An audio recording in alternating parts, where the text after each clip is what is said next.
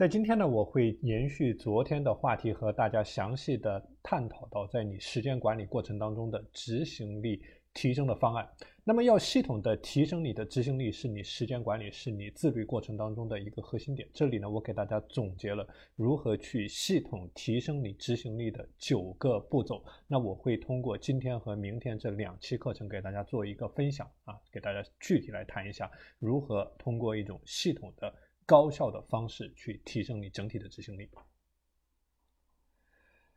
那么，系统提升执行力的第一个方案呢，叫做一次去养成一个习惯啊。我之前给大家谈到一个概念，是你每天的时间和精力，它都是消耗品的一种概念。很多时候，你没有办法去坚持做好一件事情，不单单是因为你的意志力不够啊，而是。你在需要使用意志力的时候呢，已经被其他的无关紧要的事情给消耗殆尽了。那比如说，如果你同时去挑战多个自律微习惯的建立啊，比如说你又要工作，又要去减肥啊，又要去每天阅读一本书，所以你可以看见每一个习惯的养成都会损耗掉你有限的自律资源，那么你自律失败的可能性呢就会升高啊。而如果你能够专注在每一个具体的任务上面，你能够专注在某一个具体的微习惯建立上面，那这个时候你就像在骑自行车一样。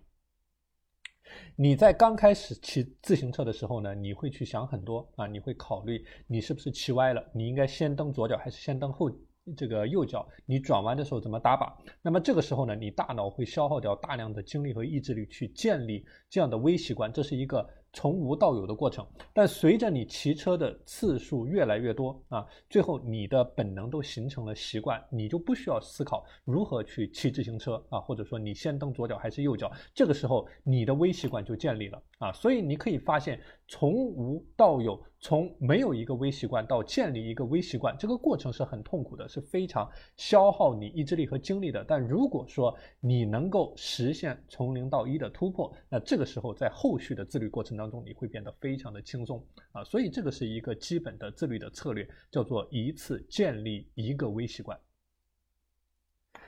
当你在尝试建立微习惯的时候呢，你去挖掘这个微习惯能够给你带来的价值啊，这个是我之前谈到的自律的正向反馈的概念啊。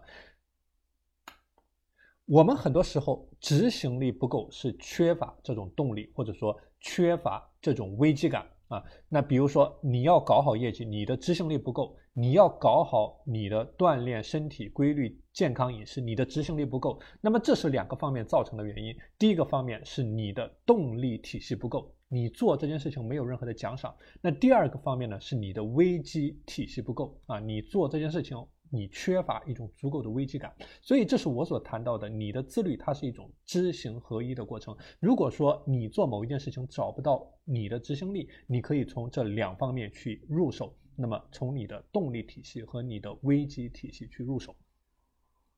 比如说我之前所谈到的自律的正向反馈，实际这个就是你的动力的体系啊，去尝试不同的奖赏体系。那么当你在思考危机体系的时候呢，你也可以用同样的思路去进行思考。那比如说把这件事情的具体的危机给它列下来，或者说这件事情的奖惩体系给它具体的列下来啊，通过这两个方面去强化你的执行力。那第三个方面呢，是时间管理的技巧啊，叫做把你的任务。列入到日计划当中。我之前给大家谈过一个概念，讲的是时间管理这件事情，它本身是不产生价值的，产生价值的是你通过时间管理去执行任务、去做事情的过程。所以你只有通过不断的执行呢，你才能够创造出价值，做这件事情才会有结果。那这里具体到时间管理的技巧，我之前给大家谈过很多，比如说去规定你一天要做的三件事情啊，或者说以一周为单位去规划任务，比如说在你一周规划八十个小时的这个工作量，规划六十个小时的工作量，规划四十个小时的工作量，每完成一件事情划掉一件事情啊。当你在划掉事情的时候呢，你是在拿到结果啊，这个也是之前所谈到的正向反馈。你的执行力会得到提升。那如果说你总是存在这种执行力低下的情况呢？你总是存在这种拖延和懒惰的情况，有一个小的技巧啊，你可以看一下适不适用于你。那这个小的技巧呢，就是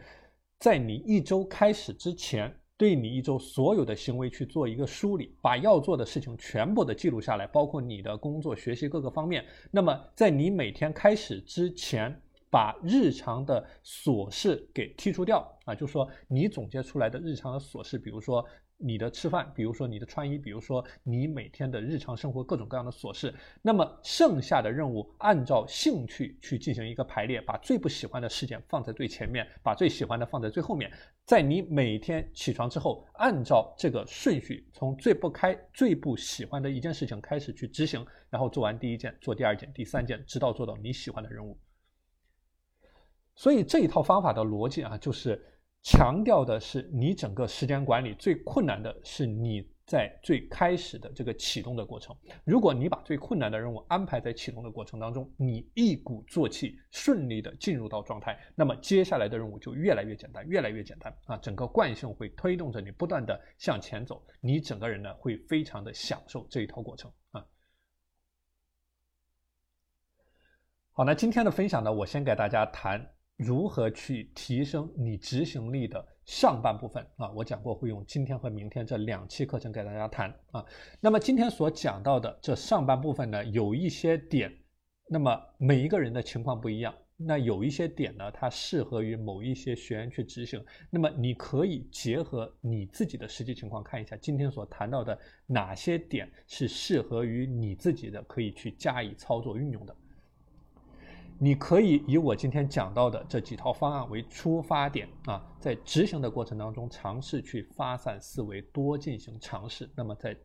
执行的过程当中，不断的去聚焦、优化、做减法。落地到你自身的情况，把我今天所谈到的这一套指南性的方法运用到你的生活当中啊，变成一套你自己的东西。就像我昨天所谈到的，你的标准化操作流程过程当中，如何去减少内耗、减少波动啊？如何去做优化、做减法，能够落地运用到你自身当中，融入到你自己的生活，变成你自己的东西啊。